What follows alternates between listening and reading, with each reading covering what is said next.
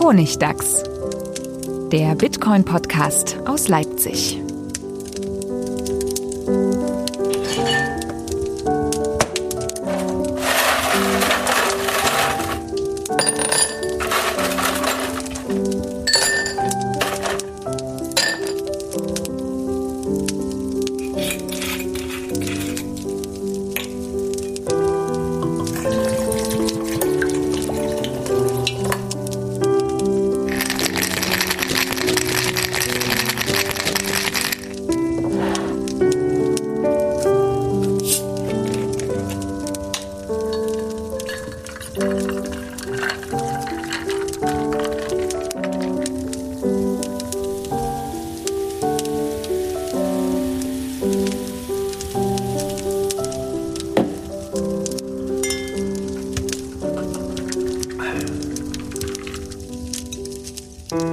Willkommen zum Honigtags Folge 75, wenn Was? mich nicht alles täuscht. Echt? Ja. 75, so ein runder Geburtstag. Ja, rundeckig, ich weiß nicht, ist jetzt keine gerade Zahl, aber. Dreiviertel zu 100. Ach, da stelle ich mir so eine goldene Zahl vor, die an so einem, an so einem äh, Gasthof hängt, 75 Jahre, mit so Weinblättern dran. Ne? Das passt irgendwie so. Zum, zum goldenen Dachs. Zum goldenen Dachs, richtig. ja, ähm, wir sind zurück aus der Sommerpause. Hallo Stefan, hallo Manuel. Hallo zusammen. Aloha. Und ich, Friedemann, bin auch wieder dabei und äh, wir haben ein buntes Potpourri an Themen, die uns so in den letzten Wochen begleitet haben. Es waren natürlich äh, A, Sommerferien, jetzt sind die Kinder alle wieder in der Schule. Jetzt haben wir wieder Zeit, äh, uns äh, auseinanderzusetzen. Und es ist viel passiert. Echt? Tatsächlich schöne Sachen und nicht so schöne Sachen. Ich fange mit einer unschönen Sache an, hm. Die tatsächlich sehr nervig ist. Und zwar äh, DSGVO, Yay, unser liebstes Tool, um kleine Webseiten vom Betrieb abzuhalten, hat zugeschlagen. Echt? Ja, Was ich habe ich habe so eine Mail bekommen von von einem ITler, der aus beruflicher Neugier meine Seite sich angeguckt hat und meinte, "Oh, schau mal hier, da wird ja was geladen und pipapo und ich hätte gerne äh, ein Schmerzensgeld, weil du hast meine Rechte verletzt und sowas." What? Ja, so eine Abmahntypis treiben wieder ihr ihr Unwesen und ich weiß genau, wir hatten uns mal unterhalten über die Lightning äh, Nodes muss jeder einen betreiben oder sowas, wo wir auch gesagt haben, ja, vielleicht ist das was nur für die technisch versierten Leute, die da wirklich Lust haben, sich damit auseinanderzusetzen. Und da haben wir den Vergleich gezogen zu Webhosting, dass du kannst ja einen Blog irgendwo bei Medium haben oder bei WordPress direkt oder du kannst das alles selber machen, aber hast dann den ganzen Schissel dich darum zu kümmern und um alles zu machen. Und ich habe Cookie-Banner installiert und das nach bestem Wissen und Gewissen gemacht, diese Webseite. Ähm, aber scheinbar, ich bin halt kein IT-Experte. Und Ach, du hattest schon so Cookie-Banner und so? Naja, klar. Ich meine, irgendwie muss man ja da aktuell bleiben und sich diesen Regeln ja. fügen, auch ohne Rechtsabteilung und sowas. Aber scheinbar, weiß ich nicht. Ich kann es ja nicht mal nachvollziehen. Meinte er, da wird irgendwas gemacht und seine Rechte wurden so schlimm verletzt, jetzt will er Geld haben und so. Okay. Quintessenz ist, ich habe die Seite jetzt erstmal offline genommen. Die komplette Correspondent-Seite? Die Correspondent-Seite ist erstmal offline. Also da ist ein Platzhalter und der, der Honigdachs ist noch da. Hm. Also den Podcast könnt ihr da darüber immer abrufen, aber es ist jetzt halt wirklich nur noch so, ein, so eine HTML-Butze da, das ganze WordPress ist weg erstmal, um klar Schiff zu ich Der Plan ist, das auch wieder alles neu zu machen, aber das ist halt so. Aber erstmal einen Anwalt füttern sozusagen, oder? Ja, mal gucken. Also der Anwalt hat gesagt, so freundlich, aber bestimmt die Zahlungen ablehnen. Hm. So, sonst wird man in Foren auch markiert als jemand, der zahlungswillig ist und so. Und dann, dann kriegst du einen Gaunerzinken an deine Webseite. Ja, ja, genau so. Und, äh, aber das geht wohl gerade wieder eine Riesenwelle durchs Internet äh, und in, in UK ist wo jemand unterwegs, der gleich immer 2000 Euro fordert und auch sofort mit Abmahn, Abmahnanwälten und sowas und das auch durchzieht vor Gericht und sowas. Das ist so, das kann einem wirklich diese Freude daran nehmen, irgendwie Inhalte ins Internet zu stellen. Ja, auch ich verdiene ja nichts über diese ja. Seite. Das ist ja alles kostenlos. Craig Wright ist überall. Ja, und das ist wirklich super, super ärgerlich, super nervig. Also wenn ihr da draußen irgendwie was, ein Webangebot macht, passt auf euch auf. Was, was soll ich anderes sagen? Außer es kann sehr nervig sein, dann irgendwie, wenn man dann mit so Anwälten wieder zu tun hat, wegen ja, Schnullipups gefühlt. Also, ja. Gut, äh, soweit die guten. Nein, das waren nicht die. Der, soweit die schlechten Nachrichten. Also den Honigdachs wird es weitergeben. Aber das sind halt auch alles so Sachen, die dann wieder Kapazitäten binden. Ne? Mhm. Ich werde die Arbeitszeit gerne nutzen, um mehr an diesem Podcast hier zu machen und den auch regelmäßiger zu bringen, was wir natürlich machen werden in Zukunft. Promise, Big Promise. Pinky Swear. Ähm, also wir schreiben dann in den Show Notes den Namen von dem Menschen. Mal gucken. Aber es gibt ja, wir haben trotzdem einige Sachen, auch schönere Sachen, die wir jetzt besprechen können für den für diese Folge, die den klangvollen Namen hat, der unendliche Bitcoin-Kuchen.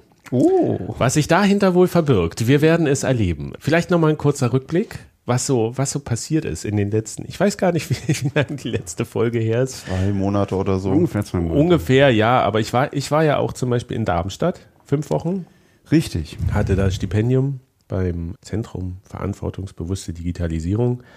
Und ähm, das war herausfordernd und interessant gleichermaßen. Ich habe super, super viele Leute getroffen und interessante Gespräche geführt mit Bitcoinern und hatte mal Zeit, so ein paar Sachen nachzurecherchieren oder sowas. Und da ist mir erst aufgefallen, wirklich, wie groß nochmal dieses Bitcoin-Thema ist. Es, es war schon fast wieder so, dass ich dachte, das erschlägt mich total. Ich bin da jetzt schon seit Jahren mit drin irgendwie, aber es gibt so viele Aspekte, die da reinspielen und so viele neue Fragen und ähm, das ist alles sehr interessant.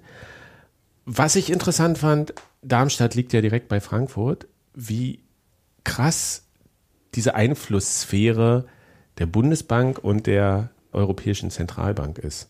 So einfach so durch die Präsenz da prägt das scheinbar die Leute vor Ort. Das ist so ist ganz subjektiv, ähm, aber äh, man kann das ich weiß, es gibt ja dieses, dieses Euro-Symbol in ja. Frankfurt. Mhm, das mhm. riesengroße. Ton, tonnenschwer irgendwie. Was scheinbar gerade in einer Finanzierungskrise ist, weil es da immer wieder Fahrbeutel-Attacken oder so äh, Vandalismus gibt. oh.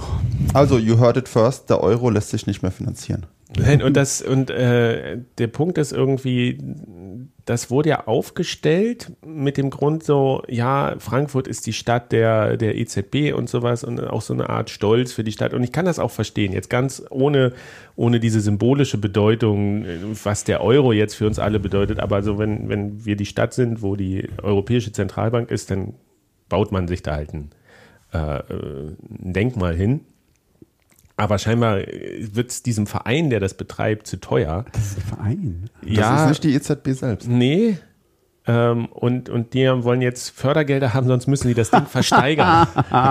Irgendwie. Und ich dachte schon, ja, wenn das versteigert wird, dann ist das da wird das bestimmt irgendein Krypto-Dude, wird sich das, auf jeden Fall. wird sich das unter den Namen, die können es, eigentlich ist das so, die können das nicht versteigern, weil dann. Es muss versteigert Also dann müssten sie es direkt verschrotten irgendwie und dann müssen sie es betreiben. Aber das ist so, ähm, es gibt so diese Identifikation einfach damit und das hatte ich das Gefühl, das ist schon da relativ stark vertreten. Also ich habe mit einigen Leuten gesprochen, die waren so, die waren so diese, die, die EZB gehört halt hierher. So, ich kann das verstehen, wenn man, wenn man sagt, das ist Teil unserer lokalen Identität in gewisser Weise, aber dadurch fehlt so ein bisschen manchmal diese, diese Freiheit, das kritisch zu hinterfragen, so was die EZB macht und wie schnell sie das macht oder sowas. Es gab auch andere Leute, ähm, Aber es gibt doch nichts, kritisch. nichts, was weniger lokal und weniger identifikationsfähig ist als die EZB. nichts. Ja, aber naja. du hast um dich herum leben die ganzen Banker und Leute, die beruflich damit zu tun haben und das ist so. Äh, naja. Also das ist ja spannend. Also ich finde das total interessant. Das ist, ich meine, das, das würde ja, also eine, eine Interpretationsmöglichkeit wäre ja, dass äh, dass, dass man da den Cantillon-Effekt spürt, ne? dass man sozusagen dieses, oh, Leute, die wirklich physisch nah sind an, dem, an der Stelle, wo das Geld erzeugt wird, haben da irgendwie was von. Die profitieren da irgendwie davon und äh, äh, das wollen die sich nicht nehmen lassen. Das finden die irgendwie wichtig. Das äh, kann man schon verstehen. Ne? Ja, aber auch gar nicht so, dass das bewusst ist, sondern dass das, dass das vielleicht auch ein, ein, unterbewusster Effekt ist, der da, der da wirkt. Also klar, manche wollen sich das nicht nehmen lassen, weil sie sich dessen bewusst sind, aber ich glaube, bei manchen ist das einfach so, ja, diese, allein diese Nähe davon, dieser Einflussbereich, dieser imposante Turm, der da ist, das ist, die ja Wichtigkeit vielleicht einfach nur. Vielleicht ist es kein, kein direkter Cantillon-Effekt insofern, dass es einem mehr Geld bringt, sondern es bringt einem einfach so mehr Bedeutung oder so. Vielleicht, das ist es sicherlich. Ja, ja, ja das, das strahlt schon ab. Naja, und es gibt ja nur eine Skyline in Deutschland. Und das sind die Banken da. Und dann, und das ist aber was, das kam erst beim, in der Diskussion beim letzten Bitcoin-Stammtisch hier in, in Leipzig. Was mir auch nochmal aufgefallen ist, ich hatte manchmal das Gefühl, so diese, diese Möglichkeit, dass, dass, also bei Bitcoin geht es ja ganz viel darum, Fragen zu stellen und, und auch so Möglichkeiten zu durchdenken und immer dieses, ja, was wäre denn, wenn es doch so ist? Oder was wäre denn, wenn das Gegenteil stimmt? Also einfach ganz viel Fragen stellen und drüber nachdenken. Und ich hatte das Gefühl, so diese, diese Frage zu stellen, ja, was ist denn, wenn das nicht funktioniert mit der EZB? Oder wenn, wenn auch unser das, das politische System vielleicht doch mal in eine Krise kommt oder ein Krieg und es ist, wir stehen vor fundamentalen Veränderungen, dass diese Möglichkeit in Betracht zu ziehen, da manchen Leuten sehr schwer gefallen ist. Und ich habe mich so gefragt, woran liegt das? Ist das dieser, dieser Alterseffekt, über den haben wir auch schon häufiger gesprochen, dass gerade im Bereich Bitcoin ist es so, dass junge Leute das viel eher verstehen und die Möglichkeiten da sehen als Leute, die schon diese magische 35-Jahre-Grenze überschritten haben. Aber da meinte jemand beim, beim Bitcoin-Stammtisch hier in Leipzig, dass ihm das leichter fällt, äh, mit Bitcoin oder das zu sehen oder diese Möglichkeiten des Scheiterns zu verstehen, weil er diese Erfahrung aus der DDR Genau, das hat. meinte ich auch, wollte ich auch gerade sagen. So diese Kann Erfahrung, ein System ist einfach zusammengebrochen und alles, alle mussten sich umorientieren und man schafft das aber trotzdem, aber es ist mit Herausforderungen verbunden. Und da dachte ich auch so, ich bin ja auch noch ein Kind der DDR, ich habe zwar nicht viel erlebt davon, aber so dieser, klar habe ich diesen gesellschaftlichen Umbruch miterlebt, dass mir dadurch das viel diese Option einfach, ich kann damit umgehen, ich kann mir die vorstellen, ich halte das nicht für, für utopisch, dass das niemals passieren wird. Und ich dachte so, naja, da drüben im, im Westen, dass das einfach diese Erfahrung fehlt und dass man dadurch vielleicht denkt, diese Stabilität oder sowas, das ist tatsächlich was Gegebenes und das ist viel stabiler, obwohl man sich vielleicht fragen muss, na, unter welchen Bedingungen ist das denn vielleicht doch nicht so stabil oder was wäre, wenn, wenn das zusammenbricht? Und ähm, also das war sehr interessant in diesem Kontext. Da, Ja, das kann ich mir vorstellen, dass es im Westen da mehr sozusagen so eine Blindheit dafür gibt, weil es einfach, weil einfach alles schon seit längerer Zeit, als man selber lebt, genauso funktioniert, wie es immer funktioniert hat. Und es hat sich nie was geändert. Und im, im Osten hatten wir halt diesen ganz krassen Systemumbruch. Das, das, das, haben, das hat, hat, haben die meisten Leute schon mal selber erlebt. Und das, da kann man sich das vielleicht eher vorstellen, dass es auch mal anders kommen kann. Ja, vor allen Dingen, es ist ja nicht nur ein Systemumbruch. Wenn, ich meine, meine, äh, meine Oma, die ist 95 geworden, die hat fünf Währungen erlebt. Die hat, Ja, noch, den, die hat noch den Gulden gehabt, die hatte noch, die hatte dann irgendwie, äh, hat die das Dritte Reich miterlebt, dann hat die die DDR miterlebt, dann ist sie in die Bundesrepublik und immer hat das Geld geändert, Staaten haben aufgehört zu äh, existieren und es ist ein Leben gewesen und da ist so viel hat sich da verändert, ja. Genau. Also das muss man sich tatsächlich mal vorstellen, dass wir leben halt wirklich in einer Stabilitätsblase, was ja positiv ist. Ich möchte Ja. keinen Krieg, ich möchte Stabilität, aber so wie viel sich innerhalb von einem Leben verändern kann, fundamental, Und bisher immer geändert hat. Für alle Generationen vor uns gab es ständig solche Änderungen. Wir sind eine der ersten Generationen, die überhaupt so lange stabil leben. Ist das so? Ja, gab es das nicht vorher mal ein paar, ein paar hundert Jahre Ruhe irgendwas? also ganz, ich nicht. Doch, ich Also gut, glaube ich ganz früher schon, wo einfach die Entwicklung nicht so schnell war, wo, wo Wissenschaft einfach viel langsamer Aber da gearbeitet hat, hat. da hat jeder Regierungskönig quasi eine neue Währung gebracht und die alte ent, ent, ent, entwertet.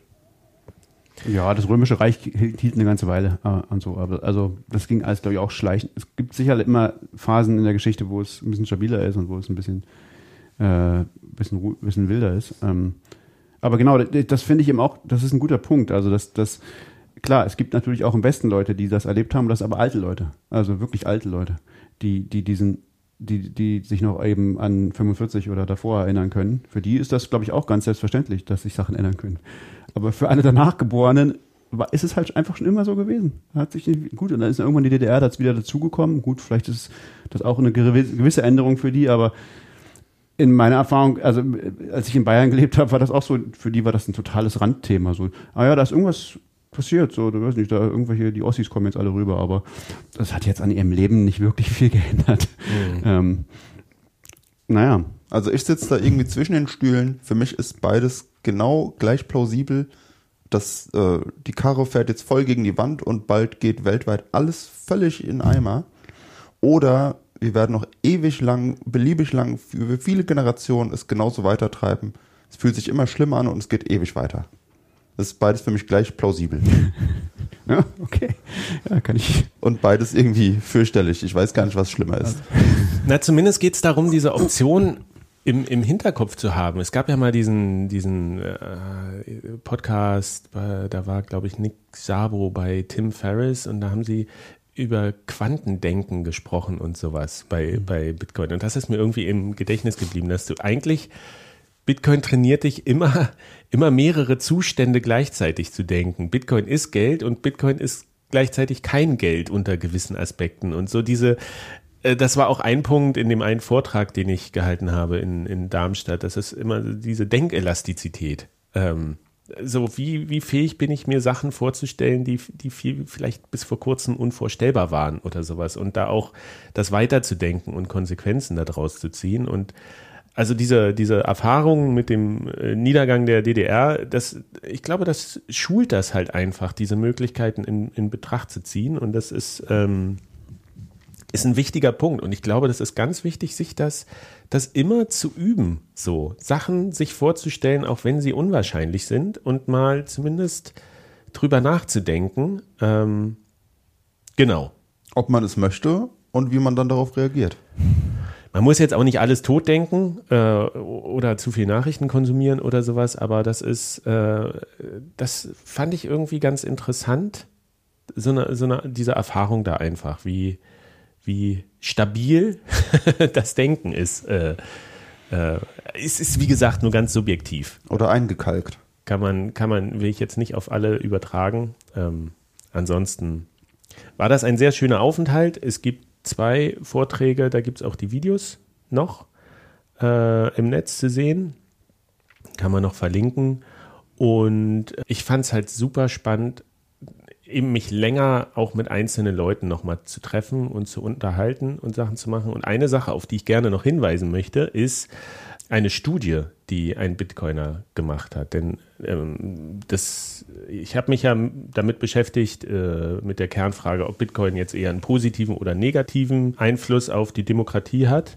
Und das, was super schwer ist, was mir da auch nochmal aufgefallen ist, ist halt dieses Problem, es gibt keine Daten. So, es gibt keine, du, hast keine verlässlichen Daten, aus denen du irgendwelche Schlussfolgerungen ziehen kannst. Du hast immer nur Einzelfälle irgendwie, mit denen mhm. du agieren kannst. Und selbst wenn du 100 Einzelfälle sammelst, ist das immer noch nicht ansatzweise repräsentativ für ein Phänomen, was global vertreten ist, was zwischen 100 und 320 Millionen Nutzer hat. Das war jetzt die letzte Zahl, die ich irgendwo oh, gesehen habe. ich nie gehört. Wo kommt die hin? Das war, glaube ich, ich habe so eine Studie jetzt vor zwei, drei Tagen auf Twitter irgendwie. Ich habe das auch nur mit einem Auge gesehen. Mhm. Es ist ja haben wir auch schon häufiger gesagt, wie, wie will man das messen, wie viele Nutzer es gibt? Und zählt man Kryptonutzer und zählt man nur Bitcoin-Nutzer und wie aktiv müssen die sein, irgendwie, um, um dazu zu gehören? Und das ist eben, man kann immer nur so versuchen, Schlaglichter zu werfen auf Leute. Aber was mir so aufgefallen ist, was wirklich ein verbindendes Element ist, Bitcoin regt die Leute an, irgendwie aktiv zu werden. Mhm. Das ist, das habe ich da auch bei dem, bei dem äh, Bitcoin-Meetup in, in Darmstadt gesehen. Es sind so Leute, die vorher haben sie, ich will jetzt nicht sagen nichts gemacht, aber so, so gesellschaftliches Engagement gab's, gab's, war vielleicht eher weniger. Und die jetzt aufblühen und sagen, ich, seit ich mich mit Bitcoin beschäftige, habe ich so einen Drang, ich muss irgendwas machen. So. Weil die einen fangen an, setzen eine Webseite auf und sagen, ich äh, gucke jetzt hier, wie kann man äh, Unternehmen dazu bringen, irgendwie Bitcoin zu akzeptieren und haben innerhalb kürzester Zeit also einen Foodtruck irgendwie mit einem POS-System ausgestattet und äh, fangen an, Bücher zu lesen und organisieren Meetups und machen irgendwie was. Und da gibt es halt wirklich so einen bunten Blumenstrauß, auf was für Ideen die Leute alle kommen, irgendwas zu machen. Hauptsache machen irgendwas von. Ich möchte eine Partei gründen, obwohl äh, das eine furchtbare Aufgabe ist. Ich habe gar keine Lust dazu, aber ähm, diese Bitcoin-Partei in, in, in Österreich, da ist ja jemand dran, der sagt so, wir, vielleicht brauchen wir die dann irgendwann und dann muss die fertig sein. Mhm. und ich mache das jetzt einfach. Und eine, eine Sache, auf die ich gerne hinweisen wollte, war eben Moritz, der äh, eine Studie gemacht hat oder noch dabei ist, die zu machen. Da geht es darum, wer sind denn die, die, die Bitcoiner so ein bisschen? Welche Persönlichkeitsmerkmale haben die oder zeichnen die aus? Und das ist auch so, dieser, dieser Gang, der ist so ganz interessant, dass er auch, er hat irgendwie angefangen, sich mit Bitcoin auseinanderzusetzen und irgendwann war dieser Punkt erreicht, wo er gesagt hat, ich muss jetzt irgendwas machen, aber ich kann nicht coden, ich kann nichts.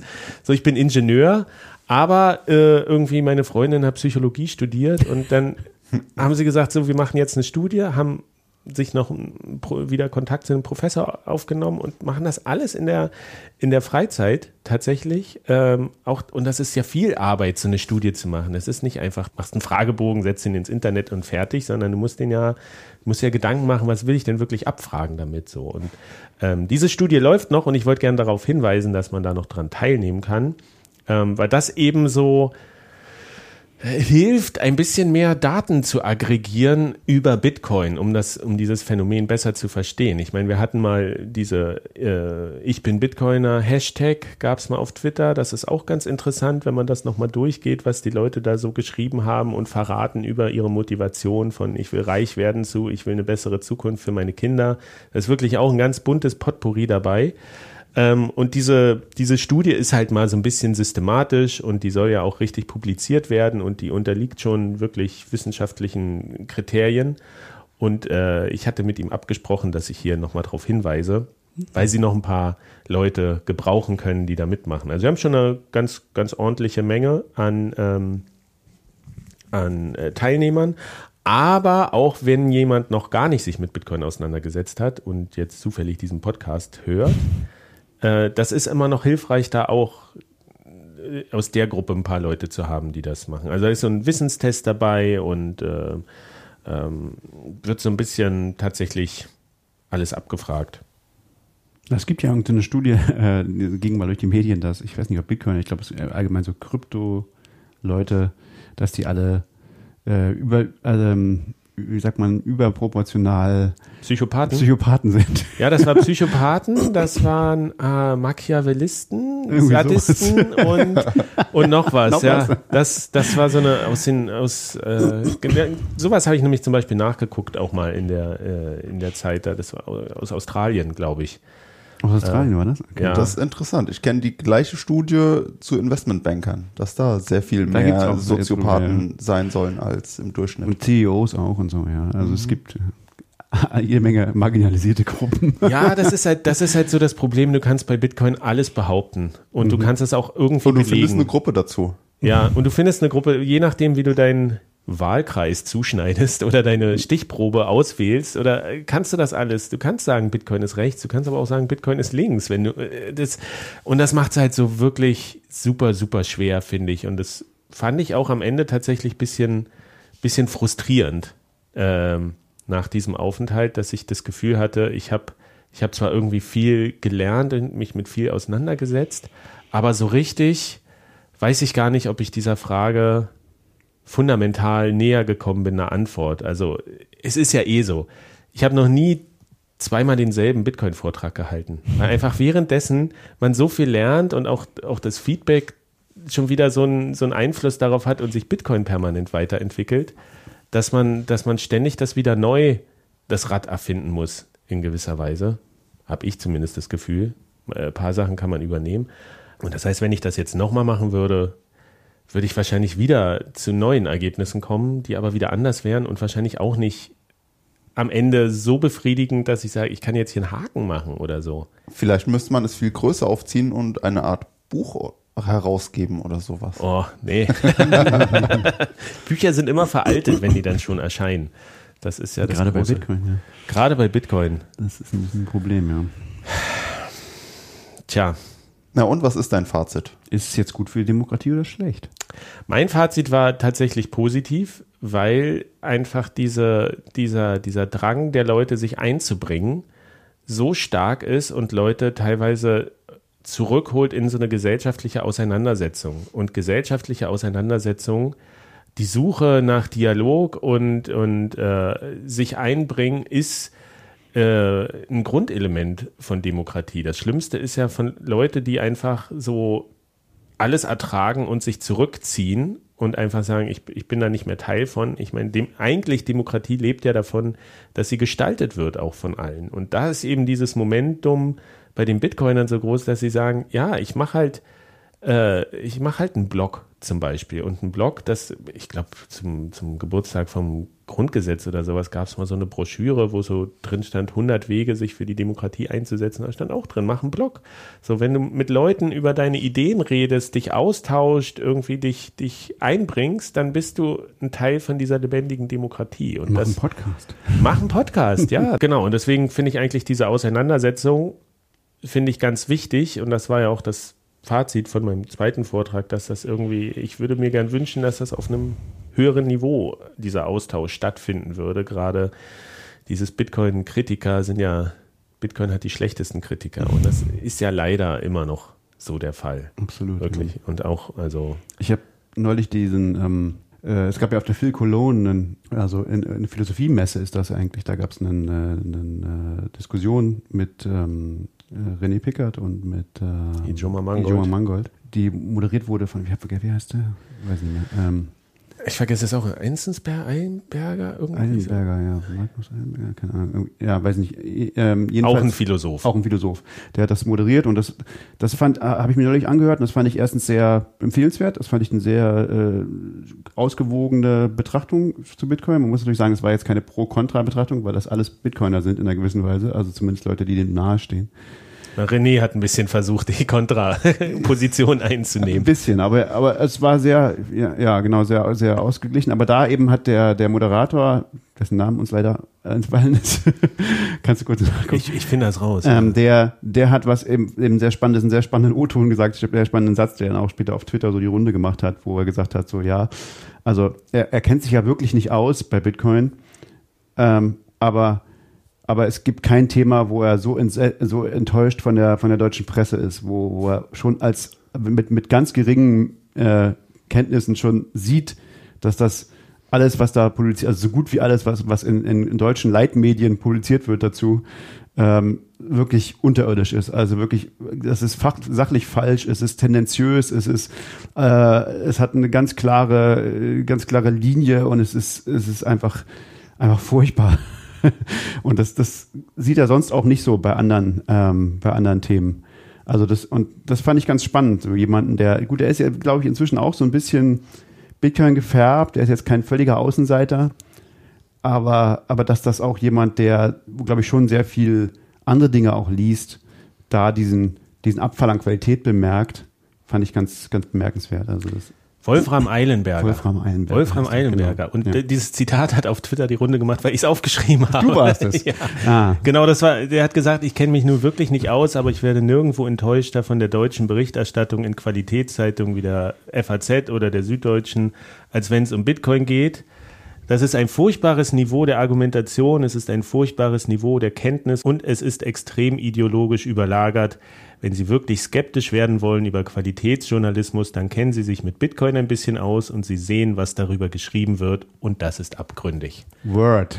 ja, das ist, das- deswegen habe ich das mal aufgeschrieben, weil das ist eigentlich genau das, was ja viele Bitcoiner so erleben und, und empfinden auch und nachvollziehen. Und äh, klar kann man jetzt sagen, ist jetzt auch nicht objektiv, wenn, wenn er das so sagt, aber er hat da zumindest schon eine gewisse, als, als Philosoph und Moderator von einer philosophischen Sendung, ähm, hat er da schon, glaube ich, auch ein anderes äh, Standing, das, das zu beurteilen oder das, wenn er das sagt, dann sollte man dem vielleicht auch mal zuhören und das nicht einfach nur so als äh, äh, Bitcoin-Hype-Getue abtun oder so die Tränendrüse. Das, denn das fand ich auch interessant. Ich habe als, als Kritik auf meinen Vortrag auch bekommen, auf den zweiten, dass das ja so, ja, so eine, so eine allgemeine äh, Medien- und Öffentlichkeitsschelte da schon war und ein bisschen polemisch und das, das kann man ja letztlich auf jedes Phänomen übertragen, so dass, dass nichts richtig verstanden wird und, und alles so ein bisschen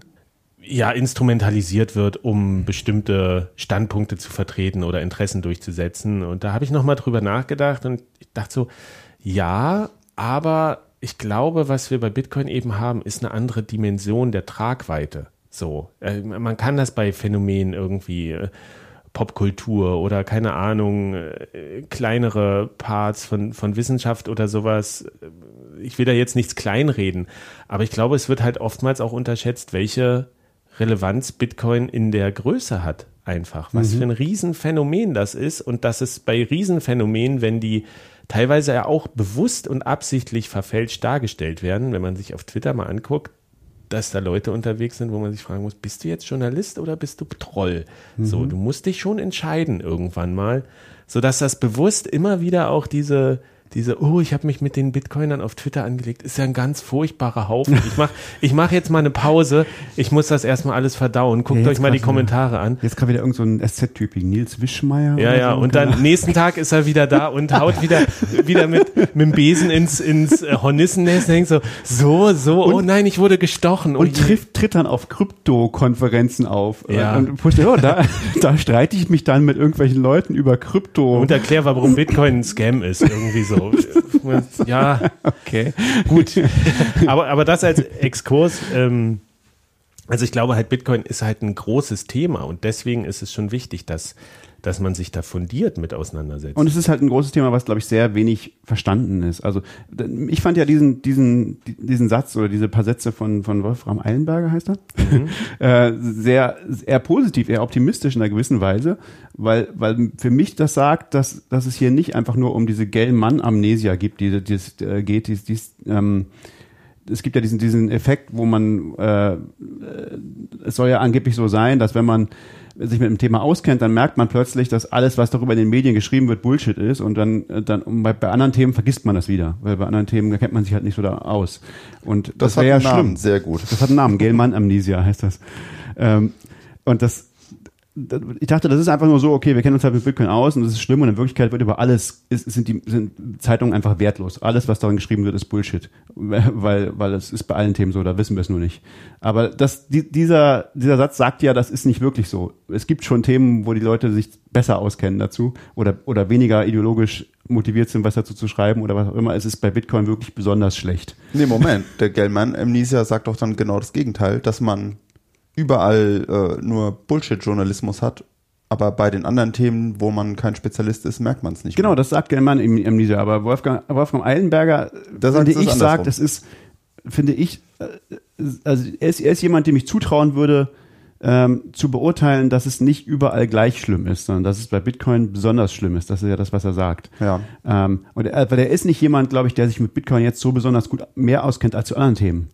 Ähm, Ja, Im Gegenteil. Zu anderen Themen kann das wahrscheinlich noch sicherer sagen. Genau. Und wenn so schlecht. jemand sagt, ich habe das, das den Eindruck, dass zu nichts in der, in der deutschen Presse so schlecht geschrieben wird wie zu Bitcoin, dann finde ich das ein Indikator, dass da was dran ist. Dass es nicht einfach nur daran liegt, dass die Presse an sich scheiße ist und nur Unsinn schreibt, sondern dass es einfach tatsächlich dieses Thema äh, besonders schlecht äh, beschrieben wird. Warum auch immer. Das ist natürlich eine gute Frage, finde ich. Das ist eine, sp- eine spezifische Frage, könnte man sich mal stellen. Äh, warum wird denn dazu so schlecht geschrieben? Weil Willkommen es alle Hörer. überlagert ist. Willkommen, willkommen alle Hörer zu dem bestausgewähltesten Hobby, was ihr nehmen konntet. Und weil es kompliziert ist. Ich glaube wirklich, da gibt es viele Thesen. Zum Beispiel ist es einfach kompliziert, es ist neu, es widerspricht vielen Denkgewohnheiten von Leuten, es ist, stellt Sachen in Frage, die, die man nicht gerne in Frage stellt. Es ist, lässt einen über Dinge nachdenken, über die man vielleicht eben nicht gerne nachdenkt, wie das, dass es, dass es, dass nicht immer alles stabil sein muss und dass immer alles gut gehen muss, sondern es könnte ja auch mal schlecht, was schlecht laufen. Bitcoin ist ja so ein, eben so ein Honey Badger, ähm, so ein Honigdachs. Ich glaube, das, das eine der, der Funktionen von Bitcoin ist ja, sich auf, auf Situationen vorzubereiten, wo eben nicht alles gut läuft. Wenn alles gut läuft, brauchen wir kein Bitcoin. Dann ist alles super. Ja, dann, dann funktioniert, äh, dann, dann äh, stiehlt niemand deine Daten beim Bezahlen, niemand zensiert dich und äh, alles geht wunderbar. Aber das, da brauchen wir tatsächlich Bitcoin nicht.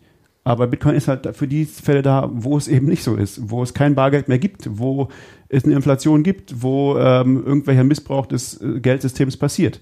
Und wenn man, und vielleicht ist es deswegen für viele, Le- für einige Leute irgendwie unangenehm, darüber nachzudenken, über diese, weil das ist was, was man ja gar nicht so sehen will, dass das vielleicht auch auch hier so sein könnte oder woanders so ist und dass, dass das vielleicht gar nicht so in Ordnung ist.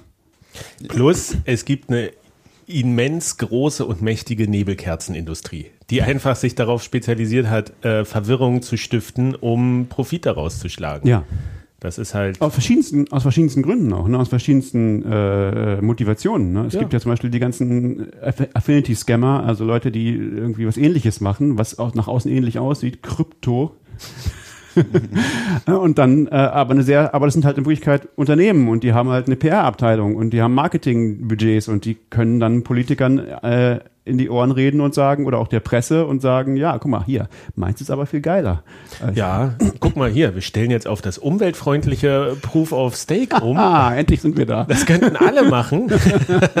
warum, warum machen das nicht alle? Guck mal, wir haben es Genau. noch nicht mal gezeigt, dass es funktioniert, aber wo auch schon wieder äh, tatsächlich Berichte äh, jetzt durch die Medien gehen, wo man sich so sagt, so, ja, okay, ist ein mega Werbeartikel, der hier geschrieben ist, aber vielleicht, wo ist denn da die Kritik so? Sollte man nicht als Journalist auch das mal versuchen, kritisch einzuordnen? Ähm, schwierig. Also wir reden, der ein oder andere mag es gehört haben, wir reden vom äh, Proof of Stake Merge von Ethereum, der angekündigt ist jetzt für Mitte September und ähm, der hoch umstritten ist auf Twitter, aber ja. eigentlich, eigentlich, ich finde es super interessant. Ähm, du hast es auch schon gesagt, ich habe es auch schon auf Twitter geschrieben, das, was uns erwartet, ist Popcorn. Es ist, aber wir müssen, äh, ja, die, Popcorn-Aktien, die Popcorn-Firmenaktien müssen unglaublich nach oben gehen jetzt. Also, das ist, es ist so, es ist so toll. Also, Nach all den Jahren Ankündigung. ja, nach all den, wer weiß, was wirklich passiert. Ich glaube es ja immer noch. Ich kann es immer noch nicht glauben. Aber, aber ja, also es, ist, es passiert ja schon wieder so viel verrückte Sachen und, äh, also dann, jetzt ist ja, gibt's ja dieses, dieses Problem, haben sie jetzt endlich entdeckt. also wer, wer hätte darauf kommen können, dass äh, ganz viel von dem, von dem, äh, von dem Staking passiert ja durch ähm, Custodians, also durch, durch solche Firmen wie Coinbase oder Kraken oder äh, irgendwelche äh, Exchanges, wo das Geld halt liegt und die staken das für ihre Kunden. Ach, da liegt ganz viel Geld, Hätte man- zentralisiert man nicht irgendwo bei, bei Firmen. Verrückt. Und, und das, komischerweise hat das sogar Folgen, weil interessanterweise sind das ja nicht irgendwelche Butzen in, in Nordkorea, sondern sind ja halt Firmen in den USA. Also vielleicht sind es auch Butzen in Nordkorea. Weiß Manche sind auch Butzen in Nordkorea, ja, wer weiß. Äh, aber, aber, aber jetzt Coinbase nicht und Kraken auch nicht. Ähm, das sind halt Firmen in den USA. Und jetzt ist es so, dass es tatsächlich, es gibt in den USA Gesetze. Das, es, gibt- es gibt sogar so Geldwäsche-Vorschriften und es gibt so komische OFAC-Listen. Das ist zwar kein Gesetz, glaube ich, sondern es ist nur eine Empfehlung. Aber ich, Eine sehr dringende Empfehlung. eine sehr dringende Empfehlung, die irgendwie immer überall durchgesetzt wird. Und das zwingt jetzt dann wahrscheinlich so Firmen wie Coinbase und, und Kraken, die, die Blöcke, die sie da erzeugen, durch Staking zu zensieren. Also bestimmte Dinge da nicht reinzutun. Ähm, Also zum Beispiel Transaktionen, die an Tornado Cash gingen oder damit Oh, in ja. Verbindung stehen, weil das ist ja einer der Auslöser, der jetzt auch so für Chaos gesorgt hat in letzter Zeit, dass dieser Transaktionsmixer Tornado Cash wurde quasi äh, ins Visier genommen und da wurde ein Entwickler in Amsterdam, glaube ich, auch verhaftet. das ist auch so völlig verrückt, ja. Also Wo, wo man jetzt gar nicht weiß, ja, was, was ist jetzt eigentlich passiert und welche Auswirkungen hat das? Also was ist ja eigentlich der Vorwurf? Weiß man, glaube ich, bis heute nicht so richtig. Also was man dem jetzt vorwirft, diesem, diesem äh, Entwickler, also weil es ist ja, das ist ja schon ein ganz großer Schritt. Also ein Open Source Entwickler, wenn, wenn, das, wenn, das, wenn das wirklich der Fall wäre, dass der Vorwurf ist, er hat irgendeine Software entwickelt, die dann Leute benutzen, um damit Geld zu waschen, dann das ist schon ein großer Schritt, wo dann auch tatsächlich die EFF oder so, also bestimmte freiheitliche ähm, Organisationen sagen, das, das kann so nicht sein. Also weil das, das ist was, wo ähm, das ist, das ist ein, äh, ein Vorgang, den es so nicht geben sollte und der ja so auch ähm, lange nicht passiert ist. Ja, ich, Das ist ich das glaube, erste Mal, die Frage ist, weiß. Die Frage ist, ob er Geld verdient hat mit dem Betrieb dieses Services noch parallel. Also ich Genau, meine, kannst, er hat das vielleicht spannend. ge geschrieben und freigegeben, den Code, aber hat er irgendwie davon finanziell profitiert und dann ist irgendwie vielleicht so eine Grenze überschritten. Richtig, also da, da, da wird es halt dann spannend. Ne? Und hat er gemixt. Das ist ja der Punkt. Wenn, Ja. er, wenn er jetzt nur auf GitHub unterwegs war, naja. Ja, aber GitHub zum Beispiel hat ja auch dann, ist auch sehr, das ist ja auch dann spannend. GitHub ist ja, gehört ja jetzt Microsoft und die haben dann die, die Ein US-Unternehmen. ein US-Unternehmen übrigens. Großer- äh, aber das große. ist vorauseilender Gehorsam. Die haben sie mit Sicherheit nicht dazu gezwungen. Ähm, also da würde ich das Gesetz gern sehen, wie sie dazu zwingen. Ähm, die haben den Open, die, die, diese, diese Repos gesperrt. Ähm, was dann aber Matthew Green, glaube ich, ist ein Professor, der so Security macht, also Sicherheitsforschung in der Informatik, der hat dann ganz öffentlich äh, dieses Repo selbst gehostet und dann wird von der EFF jetzt vertreten, falls ihn da jemand an Kahn äh, fahren will. Also es ist sehr spannend, was da passiert. Also das ist wieder eine ganz andere Geschichte, die auch am Rande mit Bitcoin zu tun hat, aber die sozusagen, das ist Jetzt wird, kommt so ein bisschen das, wovor die ganzen Bitcoiner immer gewarnt haben, gesagt haben, hey, das, das ist ja jetzt, wenn so, da, darum ist, ist Bitcoin so, wie es ist, weil wir gegen solche Dinge uns schützen wollen. Und jetzt werden wir halt sehen, wie Ethereum das immer eine andere Politik gesagt hat, dass man gesagt hat, ja, na, wir können alles, können wir doch irgendwie ändern.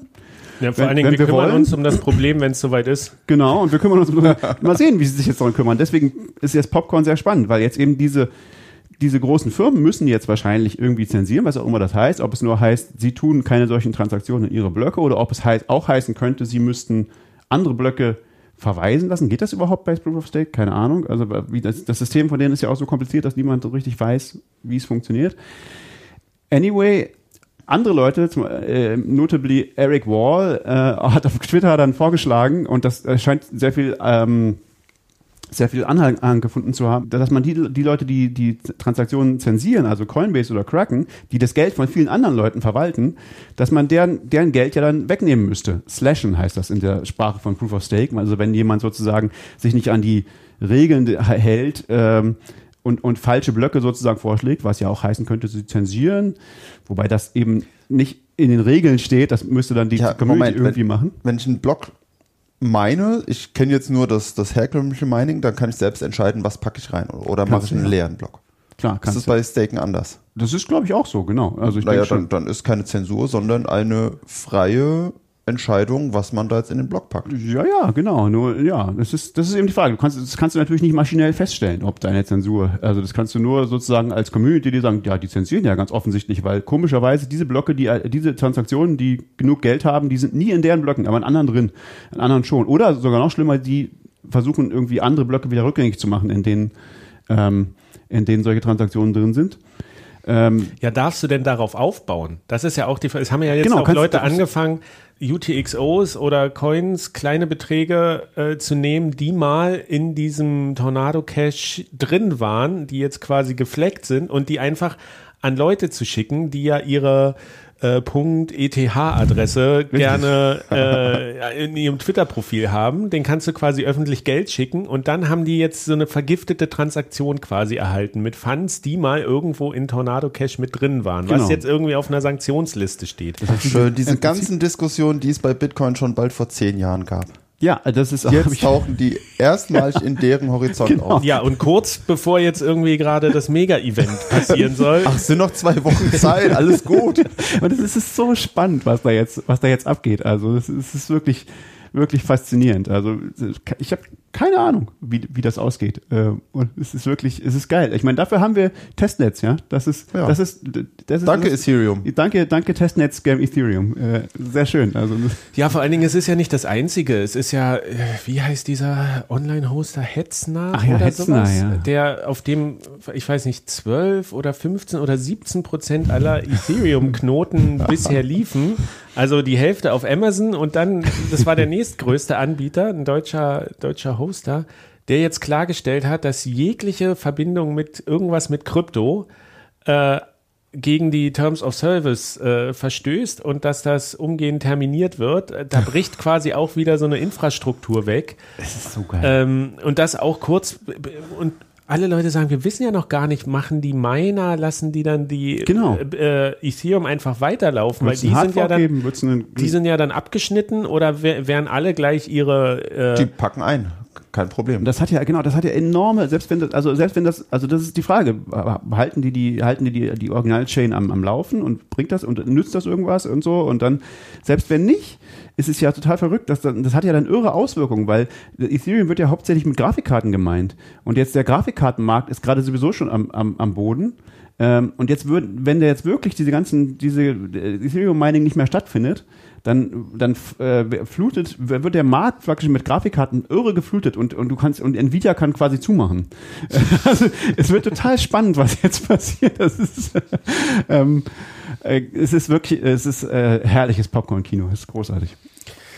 Wir dürfen gespannt sein. Mitte, Mitte September. Also es ist, ich finde, ich finde ja sehr interessant tatsächlich äh, diesen Eric Wall auf Twitter. Es ist, es ist schon fast eine Parodie, was der da macht. Der ist so, der ist so der Ultratroll, der auch immer versucht, so Stimmung zu machen, auch so ganz merkwürdig versucht, ähm, so po zu politisieren, immer, immer gegen die, die Bitcoin-Maximalisten Ja, auf, den immer irgendwelche, also A, wer sind die? Und B, den immer irgendwelche Agenten und Worte in den Mund legt und alles so, ja, die müssen das so machen und wir müssen jetzt hier aber als Ethereum vereinigt sein. Und ich glaube, im Hintergrund ist das, der ist so eine Galionsfigur, der macht da unglaublich viel, der äh, ist umtriebig, hat Zustimmungswerte, aber wenn es wirklich hart auf hart kommt, so wie viele Leute klicken da nur mal irgendwie äh, den, das Herzchen-Button bei ihm unter seinen Tweets und wie viele Leute machen dann tatsächlich auch was, um Ethereum zu verteidigen, wenn es wirklich hart auf hart kommt. Und ich glaube,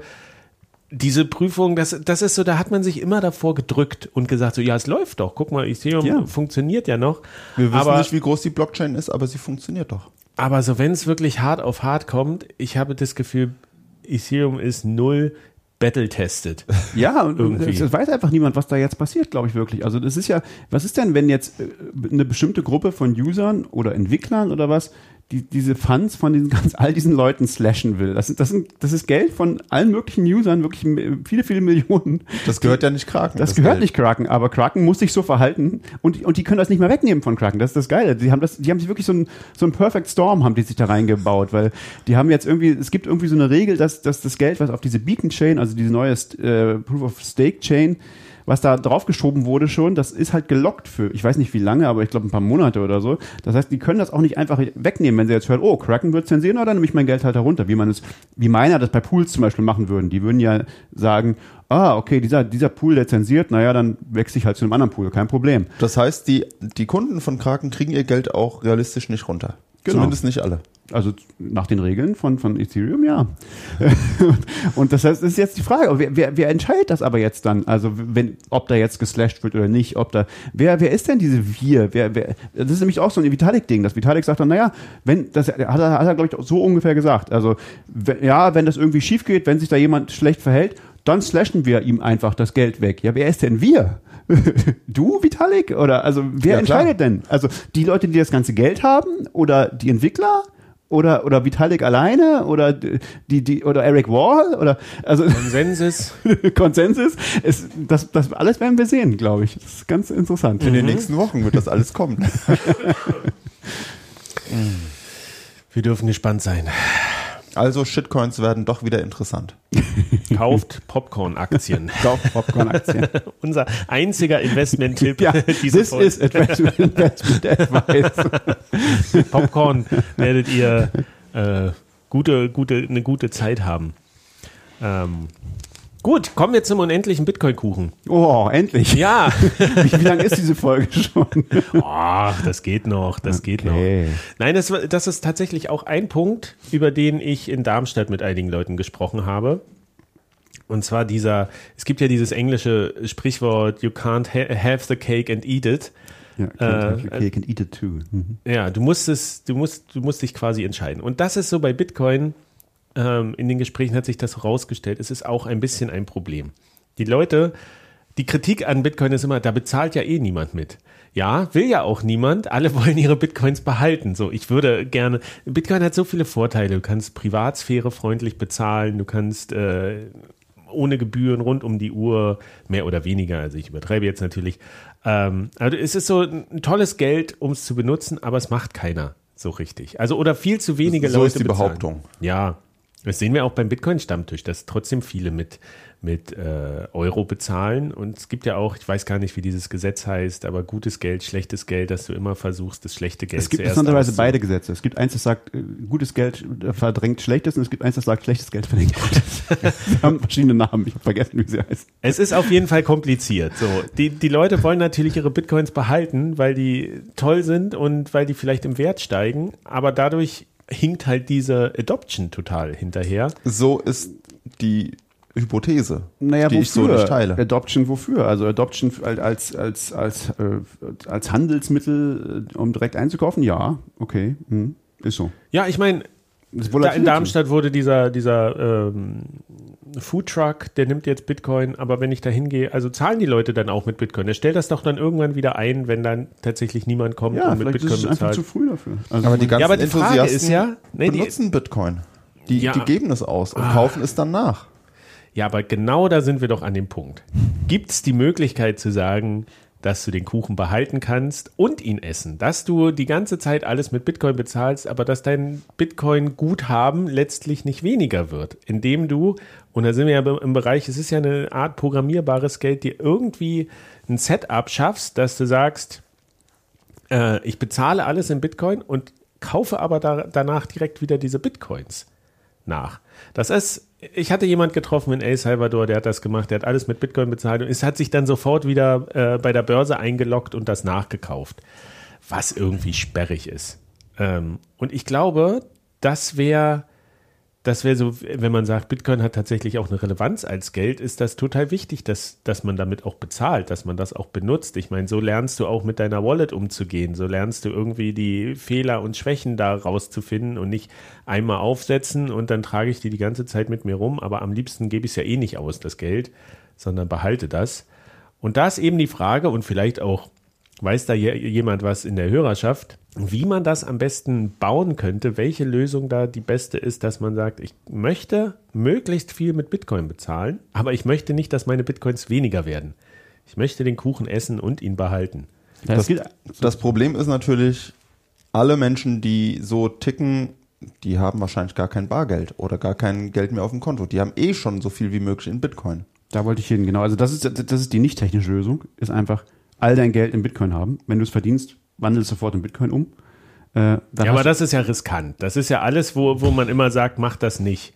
Setz, leg nicht alle Eier in einen Korb irgendwie und äh, es ist ja, ja, aber gut, gut, aber warum willst du jetzt ausgerechnet genau diesen Betrag in Bitcoin haben, den du in Bitcoin hast? Also ich würde sagen, also eine realistischere Art, damit umzugehen, ist doch, dich, sich ab und zu mal zu fragen, also es muss jetzt nicht jeden, bei jedem Einkauf sein, sondern einmal im Monat, einmal im Jahr, was auch immer. Habe ich denn so viel Bitcoin, wie ich haben will? Im Vergleich, wenn ich jetzt den Preis angucke und wie viel Euro ich noch habe und so, ähm, ist das das richtige Verhältnis und dann zu handeln und äh, äh, was zu kaufen oder zu verkaufen. Ähm, also das ist doch wäre doch eigentlich so das, das Standardmodell, wenn ich andere Assets hätte, da würde es doch auch so sein. Aber klar, könntest du das auch irgendwie automatisieren, aber ob das ich wüsste gar nicht. Aber auf das so was eine will man das Idee- automatisieren? Würde man sagen, ich möchte genau 50% in Bitcoin haben oder ich möchte genau 5000 Euro in Wert von Bitcoin haben oder Oder ich möchte gern fünf Bitcoin haben oder ich möchte gern. Also Nö, aber es reicht ja, so eine Alltagswallet zu haben. Du hast so eine Bezahlwallet auf dem Handy und du sagst, ich möchte da immer meinen meinen Bitcoin-Betrag drin haben. Und ich finde einfach Bitcoin so gut, dass mir die Leute stacken Sets, ja, die sagen, jeder einzelne Satoshi ist, ist finde ich, finde ich wichtig, finde, freue ich mich, das zu haben. Das siehst du auf Telegram, da gibt's so, hier, hol dir 21 Sa Satoshi, klick hier drauf und dann über einen Bot kriegst du 21 Satoshi. Und den ist jeder einzelne Satoshi ist für die toll und wertvoll. Und die sagen, ich möchte vielleicht eine, eine Wallet haben auf dem Handy, da ist immer eine Million Satoshi drin. So, das ist mal, oder, oder eine halbe, eine halbe Million, das, was sind das, 100 Euro oder so, Pi mal Daumen. So, da, damit kann ich im Alltag, kann ich dann, gehe ich zum Stammtisch, äh, bezahle mein Bier, gehe ich zum Foodtruck, bezahle mein Burger, gehe ich, zahle ich vielleicht mein äh, VPN-Abonnement oder sowas. Und gleichzeitig wird das aber immer immer wieder aufgeladen im Hintergrund. Quasi, ich weiß nicht, ob das so über eine API oder Dollar Cost Averaging, dass man sagt, man, man bräuchte eigentlich ein Konto bei, bei einer Börse und immer, immer interessanterweise wird dann ein Signal hingeschickt, füll mir, füll mir auf meinen symbolischen Stand, dass ich sage, ich habe immer, wenn es hart auf hart kommt, habe ich in meiner Wallet immer eine Mille. eine Mille oder eine halbe Million Satoshi. So. Andersrum gibt's genau das, was du sagst. Man hat irgendwo eine, einen Account bei einer Börse, hat da seine Bitcoins drauf und hat eine Kreditkarte von der Börse. Und wenn, man, wenn ich irgendwo mit Euro bezahle mit der Kreditkarte, dann wird automatisch auf der Börse mein Bitcoin genommen und getauscht in Euros. Andersrum geht's. Aber wenn ich das mit einer Kreditkarte mache, habe ich dann nicht irgendwie diese, diese Privatsphäre? Du hast Verlust, selbstverständlich alle Nachteile von allem. Du Ja. hast das Risiko, das Kursrisiko von Bitcoin. Du verlierst alle Privatsphäre mit der Kreditkarte. Du förderst nicht den Umsatz in Bitcoin in der Ökonomie und du hast das Counterparty-Risk von der Börse. Also du hast alle Nachteile zusammen. Klingt super. Ja, schön, hat sich durchgesetzt, offensichtlich. Aber dafür kannst du dann irgendeine Karte von Jürg, Jürgen Hosp, nee, wie heißt das? Dings kaufen. Das heißt also, wenn wir alles genau umkehren, dann müsstest du alle Vorteile von allem haben. Ja. Ja, äh, spricht, ich glaube, es spricht nichts, ich weiß nicht, ob es sowas gibt, so eine, so eine Software, die das macht. Es spricht, glaube ich, nichts, also du brauchst halt irgendeine Banken- oder Börsen-API, die dir das erlaubt. Also und insofern hast du dann natürlich auch wieder einen, einen Verlust an Privatsphäre und so. Und das geht natürlich nur für Leute, die dann bei so einer Börse irgendwie angemeldet sind und so. Also das wird nicht. Ja, aber du holst, die Börse weiß ja nur, du holst dir, du holst dir Bitcoin. Was Du weißt dann nicht, was damit, du gekauft hast, Genau, ja, was dann damit gekauft Können ist. zwei verschiedene Accounts sein. Eine Offline-Wallet auf dem Handy und irgendein Account irgendwo auf einer Börse. Das stimmt. Ja, ja, klar. Also das, ja, das könnte man schon machen, ja. Also ich, Und dann ab und zu holt man sich neue Bitcoins von der Börse wieder aufs Handy. Müsste gehen, ja. Na, Kann guck das, mal, kann das mal jemand schnell programmieren? Das ist ja wie, wenn ich hier nach Hause in mein Heimnetzwerk komme, dann synchronisiert mein Handy mit meinem, äh, mit meinem NAS und überträgt die Fotos irgendwie, dass die gesichert sind, automatisch. Oh, alles automatisch. und so müsste das doch Das eigentlich sein, wenn man. du kommst man nach Hause und dein, deine Wallet holt sich wieder Geld von der Genau. Bank. Das könntest du auch machen, ja. Das Ja, oder du hast hier deinen dein, dein kleinen Not zu Hause stehen und sobald du im selben Netzwerk bist, kommunizieren die irgendwie. Ich bin ja da Eigentlich nicht der, komisch, dass es das nicht gibt. ich Gibt's bin ja das da nicht der Gibt's Techniker, aber hier. äh, Sag uns mal, dass das gibt. Relay oder irgendwer. Hack Day. Ihr sucht Projekte, das ist das Ding. Ich glaube, die Leute würden gerne mit Bitcoin bezahlen und noch viel mehr mit Bitcoin bezahlen, wenn sie wüssten, sie verlieren nicht ihre Bitcoins dadurch. Bitcoin ist, ich, find, ich, hab, ich sehe das Problem irgendwie nicht so richtig. Also für mich ist es so, Bitcoin ist so volatil, dass, äh, dass ich glaube ich das Beste ist einfach, man hat halt eine Position in Bitcoin, die man halt haben will, so ungefähr. Und ab und zu passt man die halt irgendwie an. Ja, aber da, da, da reden wir, glaube ich, über andere Größenordnungen. So Leute, die jetzt erst in Bitcoin kommen, wenn die eine Position von einer Million Satoshi haben, dann ist das schon irgendwie viel Geld. Du musst, äh, das ist nicht so, nicht jeder kann jetzt irgendwie sich so ein riesen, riesen Investment in Bitcoin leisten, sondern alle fangen ja irgendwie klein an. Ja, okay. Wenn und, und wenn du, wenn du 50 da schon die Euro- Hälfte ausgibst, dann, Ja. dann denkst du so, oh, naja, aber guck mal, wenn sich, äh, angenommen, Bitcoin verdoppelt sich nochmal im, im Wert, ähm, dann ist das nicht klug, jetzt diese 50 Euro auszugeben. Also ich meine, je mehr Bitcoins du hast, desto irrelevanter wird dieses Problem. Aber gerade die Leute, und das ist ja auch so wirklich, mit wie vielen Leuten ich gesprochen habe, die tatsächlich auch durch diese Corona-Krise die Zeit hatten, sich mit Bitcoin auseinanderzusetzen und ähm, und jetzt da sich mit dem Thema beschäftigen. Auch diese, dieser Boom von äh, 21 äh, Meetups, so, wo ich immer noch sage, Leute, schreibt irgendwo noch mal Bitcoin dazu, sonst finden, finden euch die nicht. Das sind, dafür hast du so viele Leute, die gerade relativ frisch dabei sind, die Lust haben, was zu machen, sich zu engagieren, sich auszutauschen und wo es eben, die, die glaube ich, auf solche Angebote, die auch tatsächlich nutzen würden. So. Und denen sagen wir ja auch immer, fangt erstmal mit einem kleinen Betrag an. Ah, naja, es gibt, es gibt eine Firma, in den USA gibt es eine Firma, die das macht. Äh, Ding, wie heißt denn die? Strike macht, hat, macht glaube ich, genau das. Du kannst überall mit Lightning bezahlen und es bucht dann in dem Moment von deinem Konto was ab. Äh, ich weiß nicht, ob du dann da Bitcoin hältst. Ähm, bezahlt einfach mit Bitcoin. Ja. Aber, aber das kauft in dem Moment Bitcoin, mit dem du bezahlst, ist ja das, was das, was das Aber macht. das kann Prinzip. man ja machen. Dann hat man halt seine 50 Euro Bitcoins irgendwo liegen Mhm. und alles, was man darüber hinaus ausgeben will, das macht man über Strike. Das würde ja auch gehen. Genau, also die machen das zum Beispiel so, glaube ich. Das ist genau das, was diese Firma anbietet. Das gibt es, glaube ich, leider in Europa noch nicht. Ähm, aber genau, dafür ist das, das genau, das ist dann, der, die Idee ist natürlich, in dem Moment, wo du das bezahlst, ist es sozusagen ist der Bitcoin-Kurs völlig egal. Du nutzt es nur als, als Zahlungsmittel. Ähm, weil du kaufst in dem Moment, wo du verkaufst. Also klar. Da- Das ist ja was ähnliches, aber so, wenn man, wenn die Leute Bitcoin benutzen, dann setzen sie sich damit anders auseinander, als wenn sie sagen, ich habe jetzt hier mal, oder ein Freund hat mir mal was geschickt und jetzt habe ich hier eine Wallet, aber ich habe da seit zwei Monaten nicht reingeguckt oder sowas. Dann passiert ja überhaupt keine Auseinandersetzung damit. Aber wenn du das wirklich benutzen kannst im Alltag und dieses Henne-Ei-Problem, Händler akzeptieren es ja auch nur, wenn Leute kommen und damit bezahlen.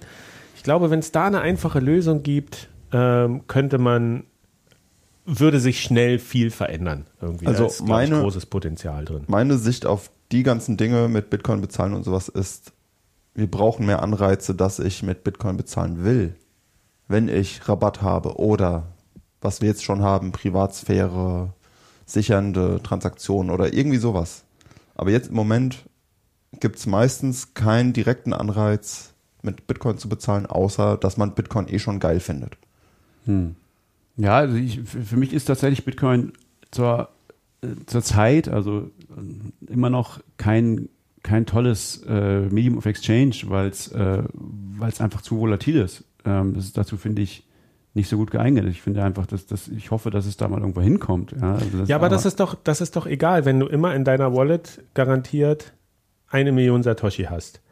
So, du, ja, aber das heißt, das heißt ja, dass du, dass, dass du eigentlich, das ist ja eine Rube Goldberg Maschine eigentlich. Also das ist ja so ein, so ein furchtbar komplizierter Mechanismus, um was ganz Einfaches zu machen. Ja, weil was, was da in Wirklichkeit dann passiert ist, ist du, du, ähm, du kaufst bei einer Börse Bitcoin und verkaufst und gibst, schickst jemand anders Bitcoin und der verkauft es auch wieder bei einer Börse. Also es ist irgendwie so äh, dreimal ums, ums Eck, um eigentlich nichts zu erreichen damit. Nur damit du das die Technik benutzt hast, mit Bitcoin zu bezahlen. Aber ähm, ich glaube, dass das, was da zuerst kommen müsste, ist, dass sich der Wert halbwegs stabilisiert, also dass du das Problem eben nicht mehr hast, dass du weißt, na ja, okay, klar, Bitcoin wird immer noch wertvoller, aber zwei Prozent im Jahr oder so oder fünf oder so, aber, aber nicht, ah, morgen ist es 70 Prozent mehr wert als, als gestern oder weniger.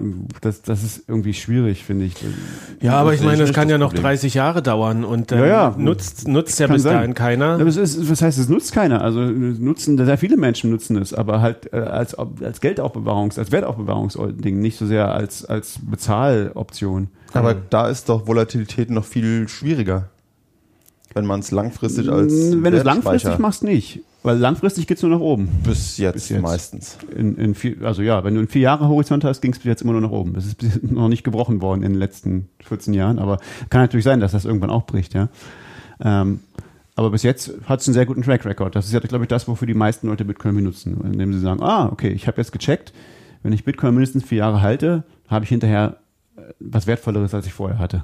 Aber wenn du immer mit Bitcoin bezahlst und sofort nachkaufst, dann wird sich das über die Jahre auch ausgleichen und wirst du irgendwann auch positiv dastehen, egal was passiert dazwischen. Ja, aber wenn du es nicht getan hättest, wäre genau das Gleiche passiert. Also Ja, dam- damit ist die Volatilität egal.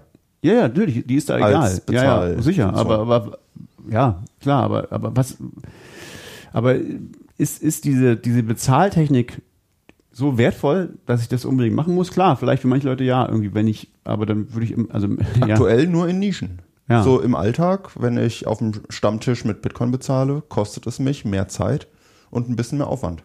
Und ich habe nichts davon. Und der Gastwirt hat da im Wesentlichen auch nichts von, außer mehr Aufwand und ja, der hat Ja. was davon, weil er Bitcoin bekommt und die werden tendenziell eher mehr wert, aber die hätte er sich auch mit dem Euro kaufen können. hätte er auch machen können, Kasse klar, liegt. ja, sicher. Aber er hat auch Gut, sein, Kundschaft. sein. Vorteil ist, dass äh, wir ihm die Bude einrennen. Ja. Genau.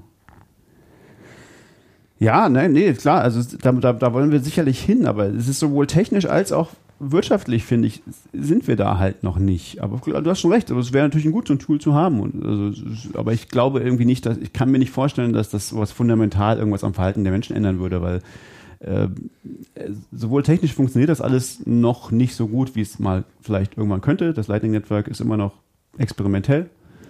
Ähm, Bitcoin ist auch noch und, experimentell. und, so, und wirtschaftlich ist es auch immer noch gut. Also wie gesagt, die Volatilität könnte man damit ausgleichen mit diesem Ding, aber es ist halt auch, da- du bist halt, bist halt abhängig von Börsen dafür. Ja, ja, es, es wäre ein kleines Puzzlestück mehr im Gesamtbild. ja, ja, das stimmt. Was, was halt so ein Faktor ist, den man da schwer benennen kann, ist, Bitcoin ermöglicht ja auch ganz neue Anwendungen als Geld verwendet zu werden. Ich meine, Ja. Und das ist so, Ja. diese, diese Anwendung, da müssen die Leute erstmal Bitcoin benutzen, um rauszufinden, was man damit machen kann, um wieder auf neue Ideen zu kommen. Ich meine, wir haben das wie mit, mit Albi, dieser Browser-Extension. So.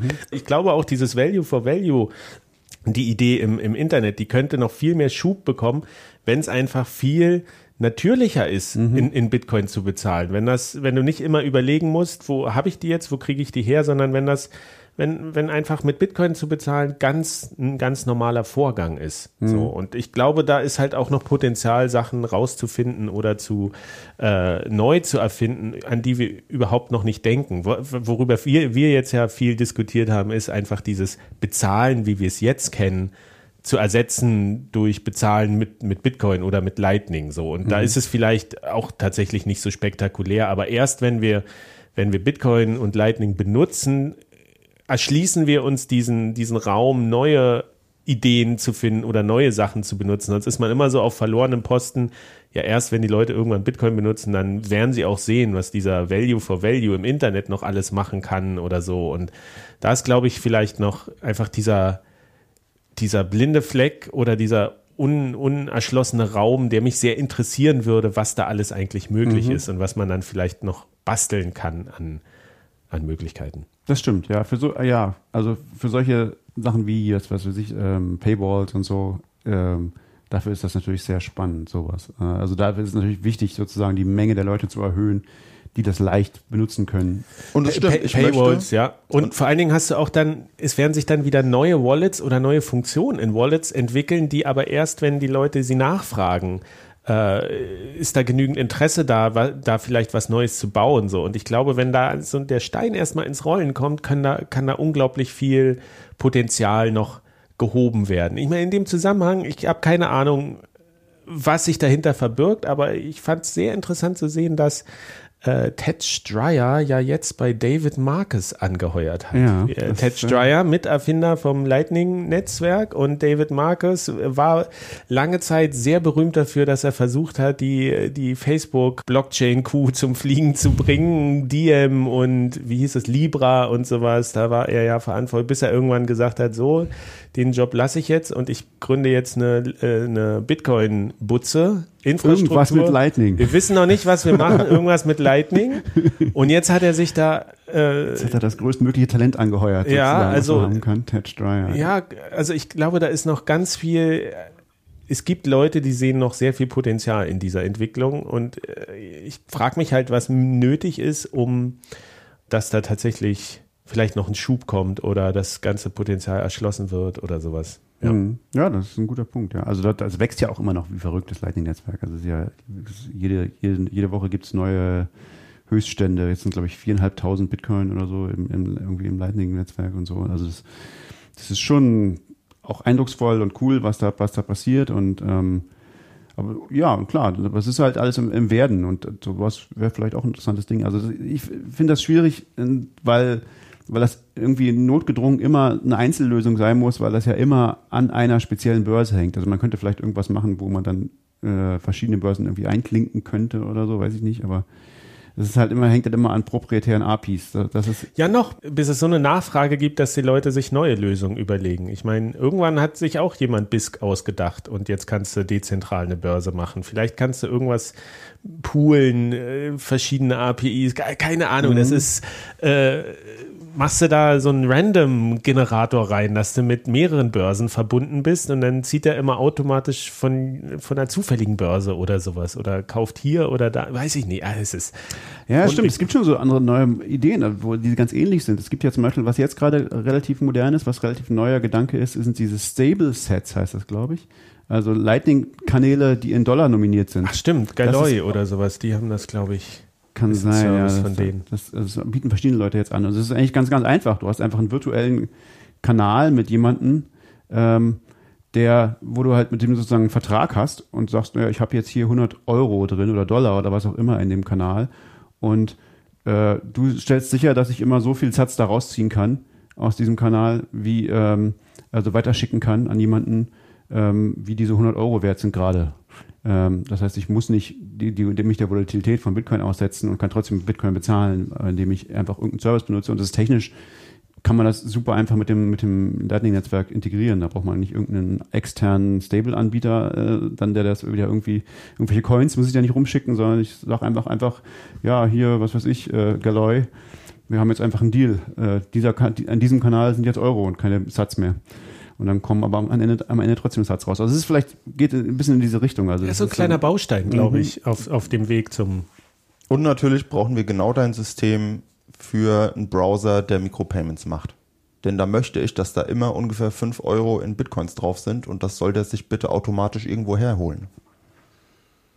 Und dann, wenn ich irgendwo einen Artikel lese, dann schickt er eben Value for Value seine 3 Cent hin und bucht die sich nach. Ja, was man irgendwie braucht, ist so eine Art Refund-Server, der, den man so ein persönlicher Refill. Ja. Refill, ja, so das immer wieder, immer wieder, Mhm. Das ist eine interessante Idee. Ein Refill-Server. Build it now. ja.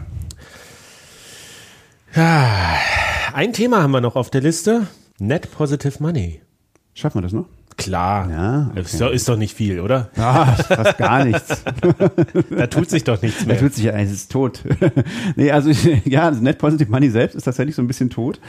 Ähm, weil, weil, einfach weil sich diese, das ganze, der ganze Themenbereich, mit dem wir uns ja da beschäftigen, also, also Bitcoin und Klima, ähm, Bitcoin und Energie und so, so wahnsinnig schnell verändert, ähm, dass tatsächlich irgendwie ganz viel, was, was, was wir da auf der Webseite sagen und auch ganz viel, was wir äh, von dem Vorgehen, was wir vorschlagen, ist heute irgendwie veraltet. Das, kann man eigentlich nicht mehr so sagen. Deswegen bin ich auch selber, weiß ich noch nicht so richtig, wie ich damit umgehen soll, ob ich die Webseite jetzt einfach komplett abschalte oder so archiviere oder irgendwie, äh, weil es gibt so viele neue Entwicklungen da. Und da sieht man halt gerade einen ganz enormen Shift. Also, weil es ging ja ganz lange, wir hatten ja letztes Jahr oder dieses Jahr eigentlich vor allem äh, ganz krass, ganz krasses FAT die ganze Zeit, ganz viel, ja, Bitcoin ist ganz schlimm, für, ist schlecht fürs Klima und so und ist alles ganz schrecklich. Ähm, und andererseits haben wir eben so, so Bewegungen wie, wie unsere gehabt, wo Leute gesagt haben, okay, wir können offsetten. Und dann gab es irgendwann diese neue Idee, naja, ähm, von, von, von äh, äh, Andrew Bailey, glaube ich, und, und, und Troy Cross, dass, dass man ja statt, statt Offsetting könnte man ja einfach seinen Anteil des Netzes, also das, was man an Bitcoins von den 21 Millionen hat, sozusagen meinen und versuchen, clean zu meinen, also irgendwas, äh, clean Energie dazu für zu benutzen. Und jetzt geht's aber noch weiter. Jetzt gibt's jemanden, ähm, wie heißt er? Ich hab vergessen, wie er heißt. Daniel Betten.